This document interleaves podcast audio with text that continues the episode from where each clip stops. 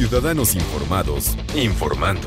Este es el podcast de Iñaki Manero, 88.9 Noticias. Información que sirve. Tráfico y clima cada 15 minutos. El cáncer de cuello uterino. ¿Qué es el cáncer de cuello uterino? Se habla mucho del cáncer de mama, se habla mucho de la incidencia, se habla mucho de los tratamientos, se habla mucho de la expectativa de vida, pero hay otros tipos de cáncer que eh, atacan a la mujer y del cual no se habla demasiado, no se habla con suficiente información y por lo mismo no sabemos cómo actuar que es este tipo de cáncer, el cáncer de cuello uterino, cuáles son las formas de adquirirlo, hay un tipo de estilo de vida, tiene que ver también el, el, virus del papiloma humano, en fin, vamos a platicar y le agradecemos mucho que nos tome la llamada en 88.9 Noticias con la doctora Patricia Ortega jefa del laboratorio de citología del Hospital General Regional de León, Guanajuato. Ella es maestra en investigación clínica y diplomado en colposcopia. Doctora, gracias por tomar la llamada. Buenas tardes. Hola Iñaki, ¿cómo estás? Muy contenta de estar aquí el día de hoy contigo y con tu auditorio. Platícanos, al contrario, platícanos eh, cómo se manifiesta, qué es este cáncer ¿Y por qué, hay, por, qué hay, por qué no sabemos tanto de este cáncer como de otros, este, doctora? Fíjate que me gusta mucho que lo hayas abordado así, porque es una realidad. Este cáncer, nadie, aunque es el segundo más frecuente en México, como causa de muerte por cáncer en México, entre las mujeres, se habla muy poco porque es un tema tabú. A nadie nos gusta hablar este cáncer porque es, en realidad es una enfermedad de transmisión sexual. Ya. Y sabemos que la causa necesaria es el virus del papiloma humano. Y eh, virus pues tiene mucho que ver en esto y en la, en la conducta sexual. Por eso pues nadie quiere hablar de esto. Entonces sí es el mismo, es el mismo virus, el culpable, el virus del papiloma humano, el que provoca a la postre este, esta lesión que se convierte en el cáncer.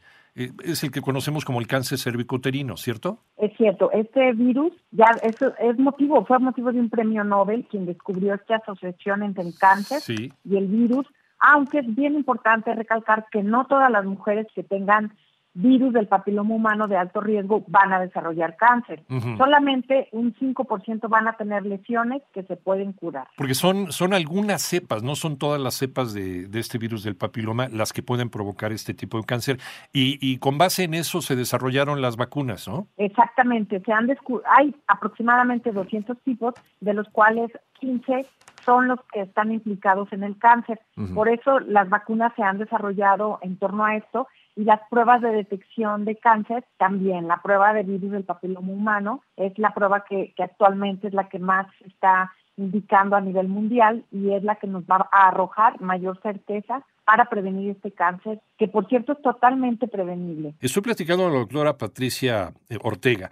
Ella es jefa del laboratorio de citología del Hospital General Regional de León, Guanajuato maestra en investigación clínica y diplomada en eh, colposcopía. Estamos platicando sobre el cáncer del cuello uterino, el cáncer cervicouterino y esta relación que ya nos confirmaba la doctora Patricia Ortega con el virus del papiloma humano, que incluso ya nos, nos adelantaba, pues se había ganado un premio Nobel en medicina precisamente por encontrar esta relación.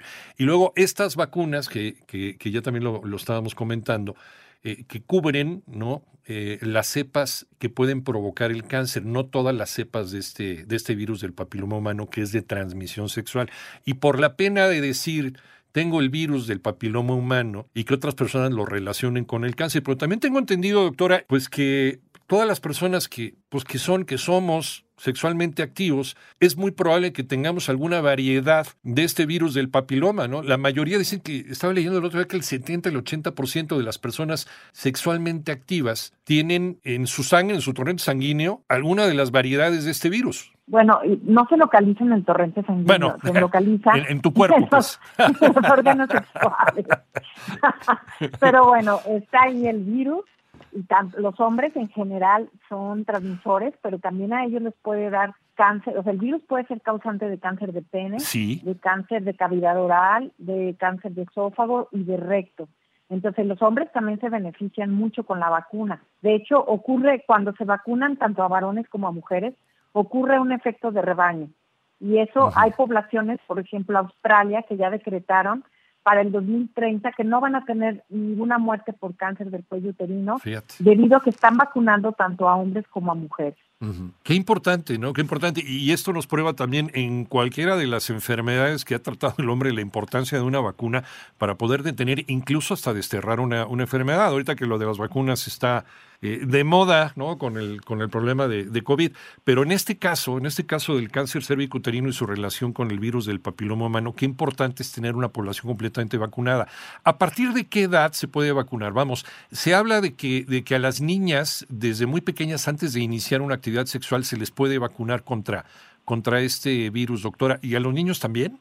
Sí, de hecho se prefiere que antes de iniciar relaciones sexuales se vacunen. Por eso se elige a las niñas más o menos de quinto de primaria entre los 9 y los 13 años. Sin embargo, esta vacunación ya está aceptada hasta los 45 años, que aunque ya se hayan tenido relaciones, tiene buena efectividad y obviamente en varones y en mujeres. Por eso, pues los invito a que a que lo hagan. Eh, bueno, desafortunadamente el sector salud solamente tiene este esta mm, vacuna para las niñas de quinto de primaria. Pero cualquier persona a lo mejor puede ir a una clínica privada, ¿no? Y obtener esta vacuna. Es correcto. Pueden acudir a un ginecólogo, no sé, este, un pediatra también puede tener vacuna y, y obviamente aplicar, aplicársela. Cualquier persona en cualquier edad puede ponerse esta vacuna. Puedes tener 20, puedes tener 60 y te puedes ir a aplicar esta vacuna. Bueno, ahorita los estudios han, han demostrado su efectividad hasta los 45 años. Ok. Pero digo, mal no les va a hacer. Obviamente tiene que ver mucho con la vida sexual, ¿no? Así es. Que la gente, pues esos son sus periodos de mayor actividad y es donde más se recomienda hacer la vacuna.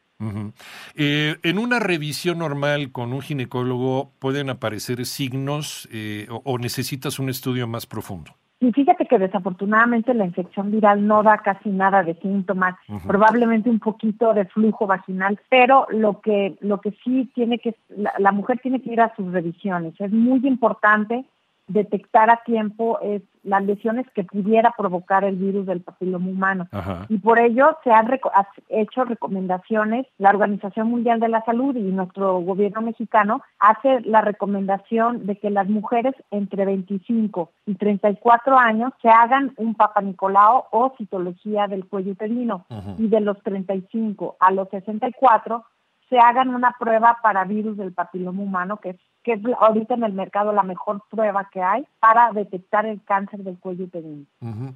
Una verruga en cualquier otra parte del cuerpo puede so hacerle sospechar que pues, puede haber también otro problema en el, en el, en el cuello uterino? No, Iñaki, no, no, no, hay que preocuparse. Hay más de 200 tipos virales y, y, muchos afectan la piel, pero los que afectan la mucosa, pues la mucosa anal, la mucosa vaginal, eh, el pene, son eh, virus, 15 virus, de los cuales realmente los malos son dos, uh -huh. que son el 16 y el 18. Y las vacunas precisamente traen esos tipos virales, los uh -huh. más, los más malignos, pues los más infectantes. Uh -huh. Ahora, la transmisión, se dice que el condón pues, no es eh, lo suficientemente poderoso como para evitar la transmisión de este, de este virus. ¿Qué tan cierto es esto? Sí, fíjate, para, hay muchos mitos sobre sí. cómo se contagia el virus del papiloma sí, humano. Sí, sí. Hay quien piensa Sexo oral, que es una alberca, que bueno, en, en historias, pero lo que sí debe de haber es contacto mucosa a mucosa okay. para que se transmita. Sí, por eso el condón sí ayuda aunque no es 100%, sí que ayuda a que al menos un 80% de la carga viral llegue, llegue y se transmite, ¿no? Entonces es muy recomendable este, tener, bueno, una buena salud reproductiva, tratar de tener una pareja estable, eso es lo recomendable. Uh -huh y obviamente uso de condón. Pronóstico, ya una vez que se detectó eh, este, este virus y la lesión que puede provocar en el cuello, esto, ¿cuál sería el pronóstico de, de, esto? Si, si se diagnostica, si se encuentra a tiempo, ¿Todos los casos son curables? Así es, Iñaki. Uh -huh. Todos los casos son curables. Por eso es inadmisible que una mujer muera o padezca el cáncer del cuello uterino. Fíjate que tenemos, eh, tenemos mucho tiempo de que te infectas con el virus del papiloma humano a que te dé cáncer. Pueden pasar 20 o 30 años. A lo mejor a veces da hasta 20, 20 años, ¿no? Sin, sin empezar a, a, a dar lata este virus del papiloma humano, crear una lesión que se pudiera convertir en cáncer. Y nos decías algo muy importante también, la prevención y que ninguna mujer debería morir de este tipo de cáncer. O sea, está todo listo, la ciencia tiene todo dispuesto para que siempre haya una manera de prevenir y si ya hay una lesión, el poderla curar a tiempo, doctora. Es correcto. ¿Qué síntomas, qué síntomas pueden eh, prender un foco rojo de que una persona ya tiene un problema avanzado, a lo mejor que esa lesión ya se convirtió en cáncer? Eh, digo, lo ideal es que jamás este, ninguna mujer presente esto, pero tienen que estar bien, bien este, listas a cualquier sangrado que esté fuera de su ciclo menstrual. Otro de los datos también que refieren las mujeres con cáncer es que hay dolor a la hora de tener relaciones sexuales. Otro es un flujo que huele mal que huele diferente a lo que es un flujo por infección, sino tiene un olor muy penetrante. Esos serían básicamente los tres síntomas. También puede haber un poco de dolor abdominal, pero eso es cuando ya el cáncer está muy avanzado. Dices que, puede haber un olor eh, este, malo, ¿no? Feo, que, pudiera ser sospechar otra cosa. Eh, en épocas de calor, también sobre todo en zonas donde hace mucho calor, las mujeres tienen problema también con pues, ciertas bacterias, ciertos hongos que producen mal olor. ¿Hay, hay, ¿Hay alguna posibilidad de que se confunda ¿no? una de estas lesiones con una de las infecciones muy frecuentes en las mujeres? Y dar un mal diagnóstico, ¿no? Muy poco frecuente, Iñaki, que ese olor tan penetrante. Fíjate, conocí un, un oncólogo que me decía, él, trabajaba con mujeres con cáncer de, la mujer y decía, yo sé que es una mujer que tiene cáncer del cuello uterino porque viene sola y porque huele muy mal, ya desde que entra al consultorio. O sea, te doy, así te doy a entender que es un olor muy, muy fuerte. Y bueno, la historia de estas mujeres pues es muy triste. La verdad es que son abandonadas por sus familiares y son mujeres con, que tienen, que tienen una una vida pues triste, tienen muy poco desarrollo educacional, eh, apenas saben leer, muchas de ellas apenas saben leer y escribir. Y esto porque es un cáncer que está relacionado pues con la pobreza, con la falta de acceso a sistemas de salud y a poca, sobre todo la educación de la mujer, es muy importante. Y sobre todo con todo este tipo de cosas de usos y costumbres que es muy frecuente en las comunidades indígenas de nuestro país, en donde de muy niñas son vendidas, son regaladas a personas que, que las violan, que las utilizan. ¿no? Y que vete tú a saber qué historia sexual tenga esta gente, y ellas ya van incubando este bicho y, finalmente se convierte en, en, un cáncer. Exacto, pues correcto, Terrible. Por eso, sí. sí, es terrible. Por eso, pues quiero invitar a todas las mujeres a que no tengan miedo. Eh, lo más, lo que hemos aprendido de, de este pandemia de COVID es que la salud es lo más importante que tenemos y realmente en sus manos está cambiar este destino, ¿no? De, de alguna mujer que, que muera por cáncer en sus manos y tenemos todo eh, al acceso, ¿no? En los servicios de salud hay pruebas para hacerse la detección oportuna y todas estas medidas que tienen que seguir, pues ya las mencionamos. Acudir, hacerse su prueba normal y, platicar, tenerle confianza a la persona que te está atendiendo, al doctor, a la doctora, contar tu historia sexual sin tapujos, sin ningún miedo, ¿no? Para poder salvar la vida. La información es vida, simplemente. Exacto. Perfecto. Eh, doctora, te queremos agradecer muchísimo el que hayas platicado con nosotros. ¿Algún lugar, algún lugar, alguna liga, por ejemplo, donde pueda haber información sobre esto que nos has platicado para, para estar todos en el mismo canal? Hay una liga muy buena que pueden este, poner Instituto Nacional del Cáncer. Sí. hay una información muy verídica ahí y está en español y pueden encontrar ahí todo lo que quieran saber sobre, sobre virus del papiloma humano, cáncer del cuello uterino. Yo estoy en Facebook como Patricia Ortega González, ahí puedo yo contestar cualquier duda o pregunta con muchísimo gusto, Iñaki. Gracias. Muchas gracias por la invitación. Al contrario, doctora Patricia Ortega, jefa del Laboratorio de Citología del Hospital General Regional de León, Guanajuato, y maestra en investigación clínica, diplomado en colposcopía. Te agradecemos muchísimo, doctora. Gracias, Iñaki.